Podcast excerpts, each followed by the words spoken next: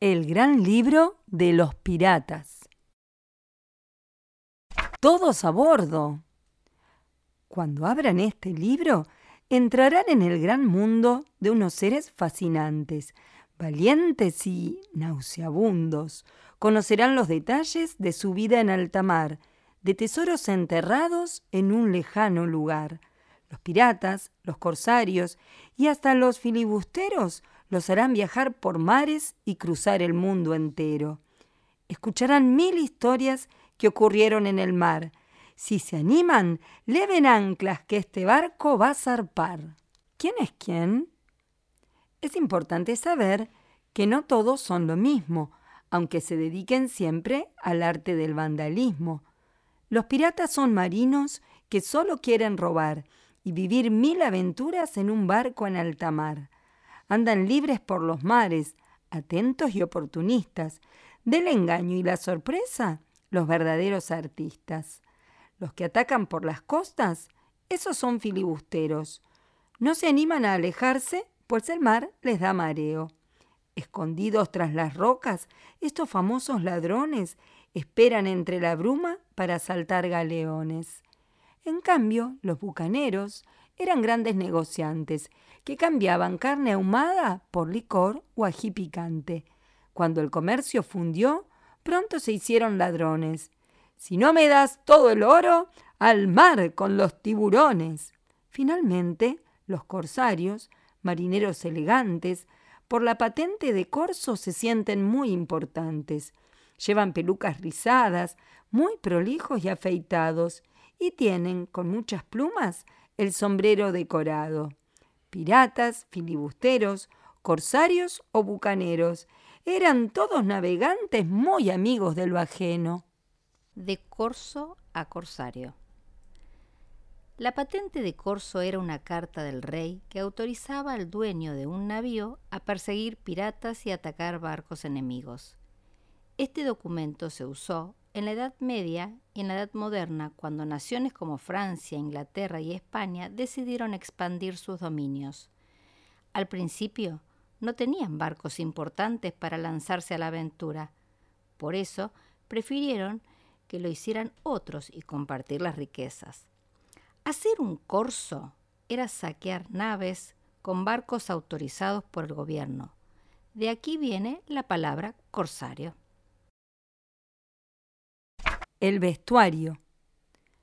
Los piratas tienen todos un aspecto muy malvado, feos, sucios, desprolijos y con cara de enojados. Cuando se les cae un diente, se ponen uno de oro. Nunca se lo ve brillar, pues no sonríen ni al loro. Hay quienes usan un garfio porque les falta la mano. Otros, que no tienen pie, andan con pata de palo. Algunos pierden un ojo en peleas espantosas. Se ponen un parche negro. ¡Qué solución ingeniosa! Tienen muchas cicatrices en la cara y en el cuerpo. Es que las luchas sangrientas los ponen más que contentos. Las uñas largas y sucias, pues jamás se las cortaron con la daga o el cuchillo es un poco complicado. Llevan las barbas tan largas que les llegan al ombligo. Barba negra o barba roja. ¡Qué piratas coloridos! Andan con el pelo sucio, lleno de liendres y piojos, que en las mechas engrasadas viven libres a su antojo. La ropa toda harapienta. No se la cambian jamás. Tienen un solo calzón. Les juro que es la verdad. En los pies se ponen botas, menos los patas de palo. Estos compran dos por uno y hacen ahorro en calzado. El look pirata. Aunque no todos los piratas vestían igual, había algunas características de su atuendo propias de la vida en alta mar. Las camisas abotonadas adelante les permitían abrirlas cuando el sol era muy fuerte en las piernas, las calzas o los pantalones de marinero eran cómodas para toda clase de movimiento. En cuanto al calzado, es probable que consiguieran botas en los motines, pero les resultaban calurosas e innecesarias. Se cree que pasaban muchas horas descalzos o que utilizaban zapatos con hebillas frescos y confortables. La tripulación. El capitán es quien manda, el más cruel y sanguinario. Es tan malo que disfruta cuando hace mucho daño. ¡A caminar por la plancha! grita con su voz de trueno. De los pies a la cabeza, toditos tiemblan de miedo. Es el que guarda los mapas para llegar al tesoro, pero a veces se le pierden y otras se los come el loro. Viaja parado en el hombro y es su más fiel compañero. Pero igual, si no obedece, forma parte del puchero. El capitán siempre tiene privilegios a su antojo. Él jamás duerme en el suelo, pues tiene un colchón piojoso. Además del capitán, hay un pirata teniente. Él también debe ser malo, sucio, cruel y muy valiente. Maestre y contramaestre, cañoneros, arponeros, carpinteros y artilleros trabajan con mucho esmero. Es sumamente importante el pirata cocinero, que debe preparar sopas de pescado el mes entero. Y en los barcos nunca falta un marinero vigía, siempre colgado del mástil pasa la noche y el día. Y así forman entre todos una gran tripulación de piratas feos, torpes y llenos de vocación. A comer. El rol del cocinero era fundamental, ya que la alimentación de la tripulación era un auténtico problema. Como debían consumir alimentos que habían sido embarcados meses atrás, la conservación era todo un desafío. El método para conservar la carne consistía en salarla, pero esto implicaba que luego debían lavarla con mucha agua dulce, lo que era un gran desperdicio. Si no había buena pesca, pasaban largos periodos de hambre. En esos casos, el cocinero echaba la sopa cueros de cinturones o zapatos. El barco. El barco de los piratas es famoso y conocido por cargar con tripulantes, monos, loros y bandidos. De resistente madera tiene que ser la carcasa, pues para un hombre de mar aquella nave es su casa con muchas habitaciones que se llaman camarotes, a veces un poco chicas si el tripulante es grandote. Donde duermen los piratas hay secretos bien guardados, recuerdos de los amores, varios calzones floreados. También hay una cocina con cacerolas colgadas, casi siempre un poco rotas, oxidadas y abolladas. La cocina de la nave es un lugar destacado, donde se hacen maravillas con dos lauchas y un pescado. En la bodega hay de todo, varias bolsas con harina, muchos barriles con agua y hasta jaulas con gallinas, cofres llenos de monedas, collares, aros, anillos. La moda de los piratas combina roña con brillos. Los barcos tienen un ancla que es un gancho muy pesado. Los fanáticos lo llevan hasta en el cuerpo tatuado. Hay unos mástiles altos de donde cuelgan las velas, no las de los cumpleaños, sino los trapos de tela. Abren camino la proa y el enorme mascarón, con una hermosa sirena o un musculoso tritón. Por la cubierta pasean loros, gallinas y ratas. Está más limpio un chiquero que el barco de los piratas. En la bodega llevaban barriles con agua para aplacar la sed y pan en forma de galletas, marineras, duras y llenas de insectos. A veces pasaban meses antes de saquear un barco y así poder conseguir comida. La bandera. Una bandera pirata le da terror a cualquiera, oscura y amenazante, con huesos y calaveras. En todo barco la llevan bailando al compás del viento. Encontrarla significa se avecina un mal momento. Casi siempre es color negro, porque así da más terror. A veces es rojo sangre, la ves y te da pavor. Los mensajes son perversos, más malos que no sé qué. Moriréis todos ya mismo. O los haremos puré. Si hay calavera con huesos, significa que habrá muerte. Si hay un corazón sangrando, qué triste será tu suerte. Y si un reloj de arena lleva en el centro grabado, quiere decir, lo sentimos, mas tu tiempo está contado. Hay algunas con dos sables y hay otras con esqueletos, también con un jabalí para imponer más respeto. Y si es roja, toda roja, es que no tendrán piedad, porque así son los piratas, amigables de verdad. Pues la bandera pirata sirve para intimidar. Muchos entregan el oro sin ni siquiera luchar. La Jolly Roger la llaman, y si en el cielo flamea, mejor es salir corriendo o que te ayude tu abuela. La Jolly Roger. La bandera pirata se conoce con el nombre de Jolly Roger, aunque no se sabe a ciencia cierta cuál es el origen de este nombre, una de las teorías sostiene que deriva de la expresión francesa Joli Rouge, rojo bonito, ya que muchos barcos piratas utilizaban banderas rojas. La Jolly Roger podía incluir dos huesos cruzados y una calavera, símbolo de muerte que solía colocarse en la entrada de los cementerios para asustar.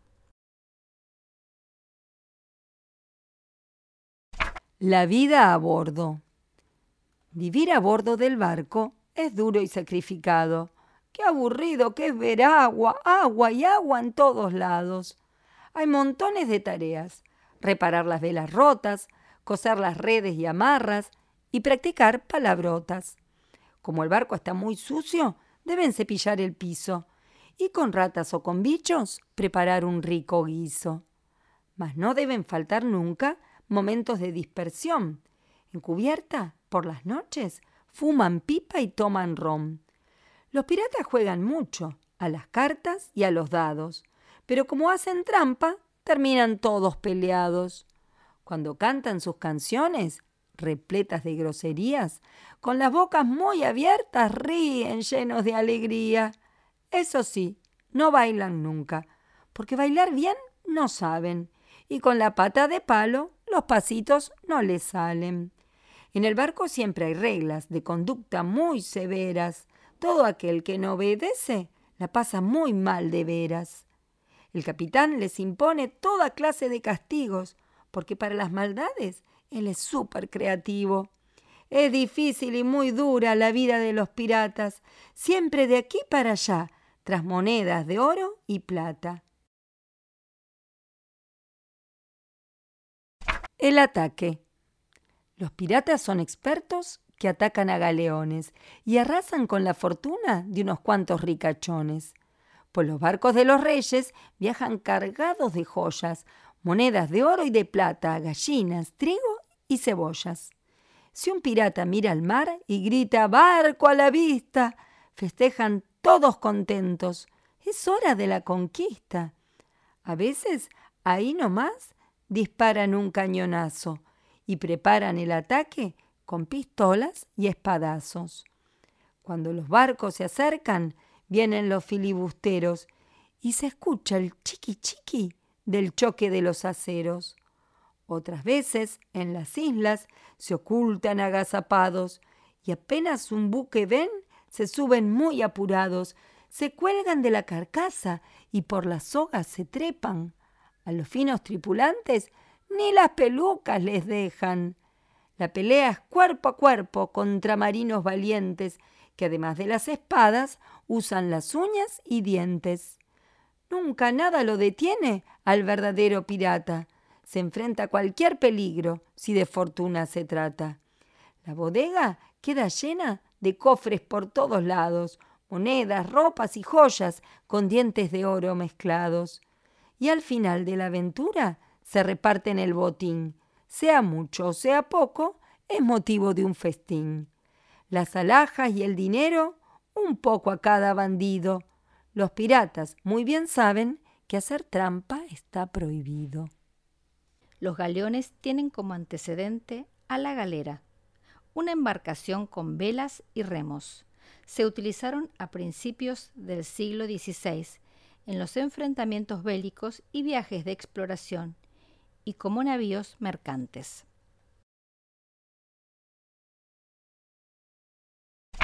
El tesoro. El tesoro de un pirata sale de la repartija. Por eso es que nunca roban tonteras ni baratijas. Si se enteran de un lugar donde se oculta un tesoro, preparan rápido el barco. Los minutos valen oro. Y el capitán hace un mapa con montañas y palmeras. Casi siempre está el tesoro en la cruz o calavera. Hay que mirar con cuidado y contar muy bien los pasos. Si el dibujo es un desastre, van derechito al fracaso. Y se atrapan los tesoros que hay en los galeones, despilfarran como locos y renuevan los calzones.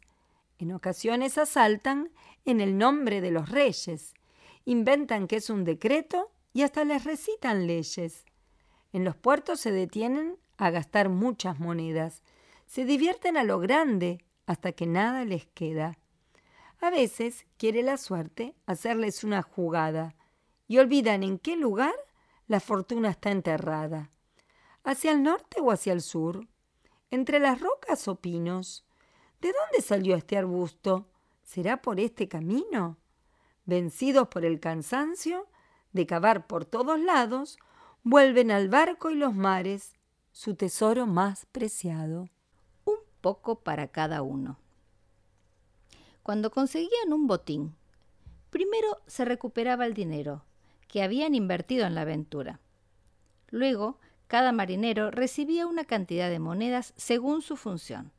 Los carpinteros y los cirujanos eran muy bien pagos. Finalmente, se compensaba a los piratas que habían perdido alguna parte del cuerpo. El brazo derecho valía tantas monedas como seis esclavos. El izquierdo, cinco. La pierna izquierda, cuatro. Un dedo o un ojo, uno. Una vez pagados gastos y sueldos, se repartían las ganancias. Amuletos.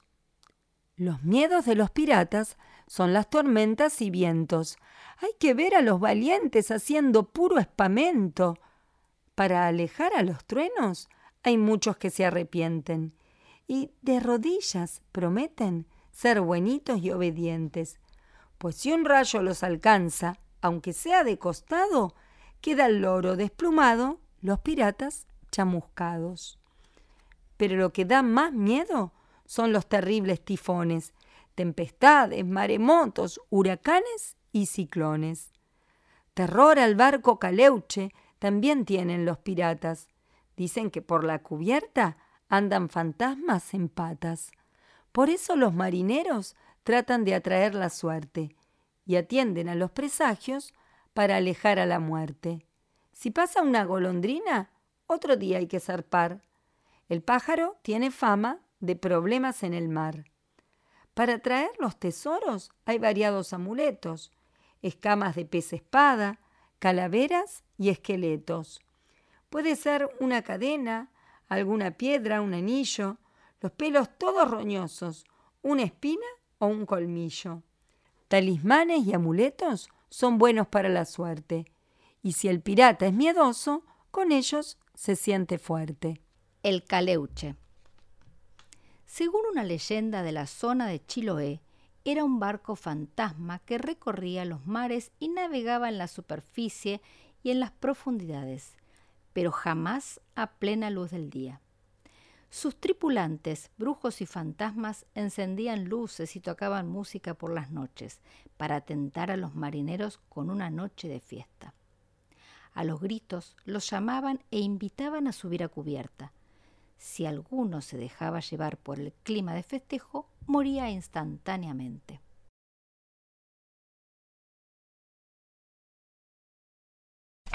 Monstruos marinos.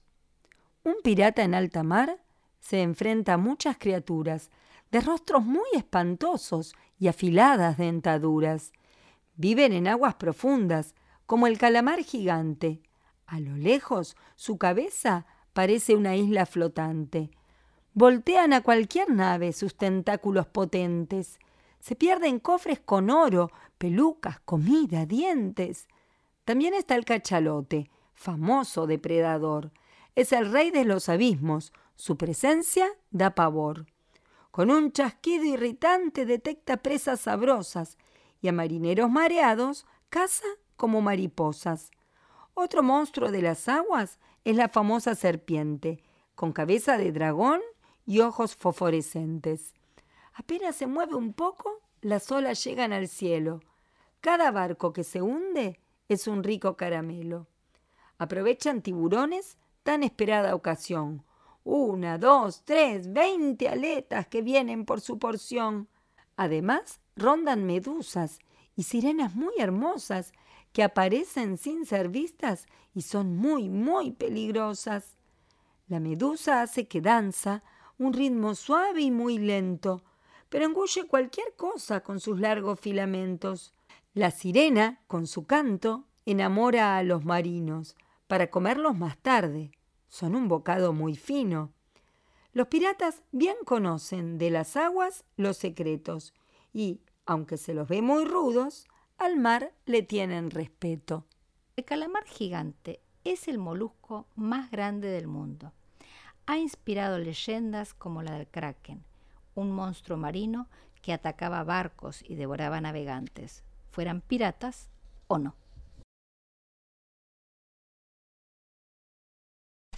Barba Negra.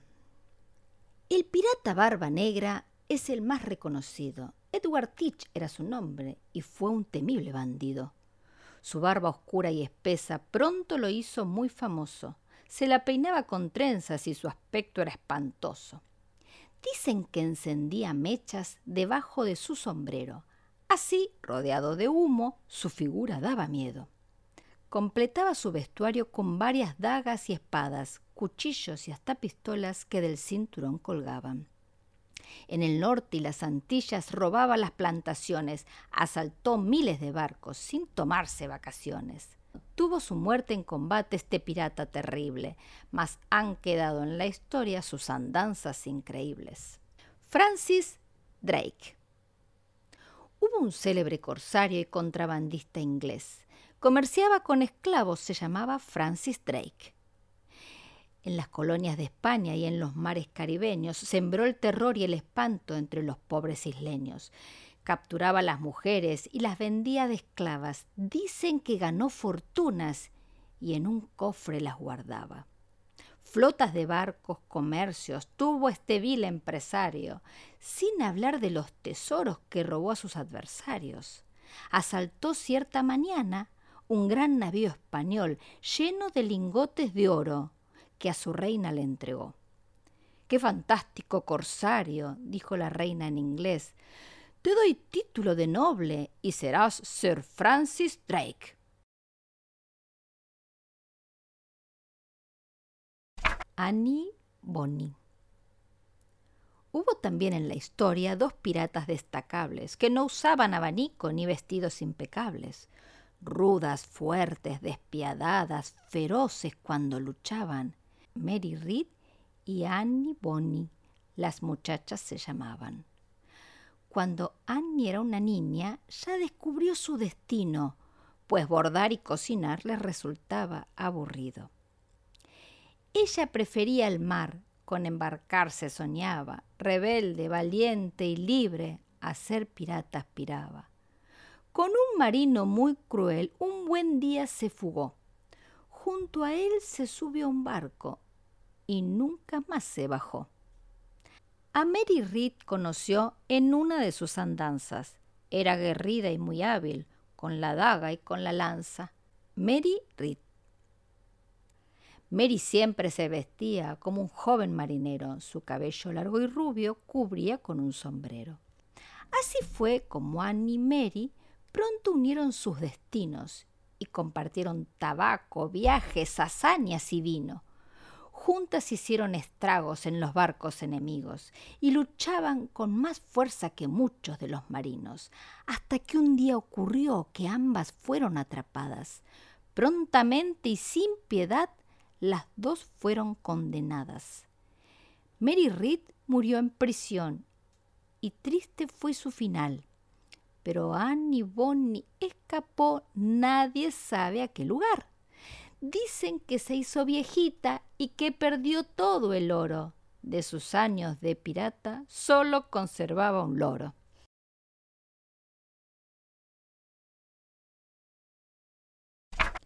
Black Bart. Era Bartolomeu Roberts un pirata muy valiente, fuerte, duro y arriesgado, siempre armado hasta los dientes. Black Bart, como lo llamaban, pocos años fue pirata, pues murió en una batalla, eso sí que es mala pata. A diferencia de otros, andar sucio no quería. Usaba gorro con plumas y ropa de telas finas. Siempre se vistió a la moda, pues era muy elegante, y con todas las mujeres era cortés y galante. Hizo un código pirata para su tripulación. Nunca jueguen por dinero y limpien su habitación. No decía groserías este marino galés y jamás tomaba ron, le gustaba más el té. Barbarroja. Hubo un célebre corsario, famoso por su crueldad. Sembrar pánico y terror era su especialidad. Se lo llamó Barbarroja y era un señor elegante que asaltaba cien navíos sin perder nunca el turbante. Robaba piedras preciosas de los barcos enemigos que colocaba en su barba roja y larga hasta el ombligo. Comenzó saqueando puertos junto con Aruj, su hermano. Luego se puso al servicio de un gran sultán otomano. En su nombre saqueó puertos y hasta ciudades enteras, casas, palacios y templos. No se salvó ni la abuela. Dicen que murió de anciano, dueño de una gran fortuna, escribiendo las memorias de sus grandes aventuras.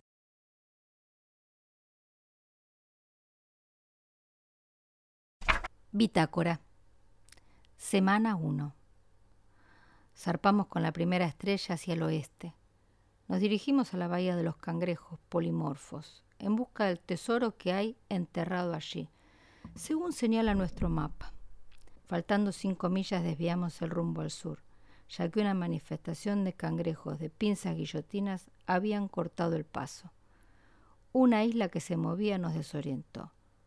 Sospechamos que se trata del kraken, el calamar gigante. Desviaremos el rumbo seis millas al este, por las dudas. No tuvimos suerte, tal como lo sospechaba. El monstruo despertó hambriento y... Semana 2. Aparentemente el kraken nos devoró de un bocado. Es de no creer. Parece que nos encontramos en la boca del estómago del monstruo, en un reservorio de oxígeno. Después de tres noches allí, pusimos en marcha la estrategia de la náusea y la acidez. Coordinamos el movimiento del barco a un lado y al otro del estómago y luego procedimos a las balas de pimienta y ají molido. Todo un éxito. Al décimo cañonazo el monstruo nos lanzó al mar y nos devolvió a las aguas. Una desgracia con suerte. Eso sí, se avecina un tifón. Puedo leerlo en el aire. El cuaderno de bitácora era un libro en el que el marino de guardia registraba los acontecimientos más destacables del día, además de información importante para la navegación como la ubicación y la dirección de los vientos. Semana 3. Aprovechamos el viento a favor y luego de esquivar a los cangrejos retomamos la ruta original nuevamente en dirección al tesoro. Conté por lo menos quince golondrinas en el cielo. Desgracia en puerta. Dicho y hecho, nos salvamos del tifón, pero nos cruzamos con un grupo de sirenas y tuvimos durante dos noches enteras a doce de los muchachos atados al mascarón de proa y al palo mayor, para que no se arrojaran al agua. Para peor, al final de la semana, el tifón nos encontró en el cruce de la ruta que va al Triángulo de las Bermudas con la del lenguado charlatán y nos revolvió por el aire. Semana 4. El oro quedó desplumado. La tripulación tiene los pelos chamuscados y yo tengo la barba llena de rulos apretados. El barco está roto y quemado por los rayos. Del mapa no quedó nada. Estábamos con el ánimo por el piso cuando el grumete gritó ¡Tierra a la vista! Una vez más la esperanza volvió al cuerpo. Nos esperan unas semanitas en tierra para reparar la nave y a seguir nuestro viaje en busca del tesoro. Pueden acompañarnos en este navegar. Piratas, leven anclas, que el barco va a zarpar. Laralay, laralá, lereley, lerelé, qué lindo ser pirata con mucho olor a pata. El libro que acabamos de leer fue escrito por Valeria Dávila y Mónica López, con ilustraciones de Nacho Rodríguez, publicado por AZ Editora.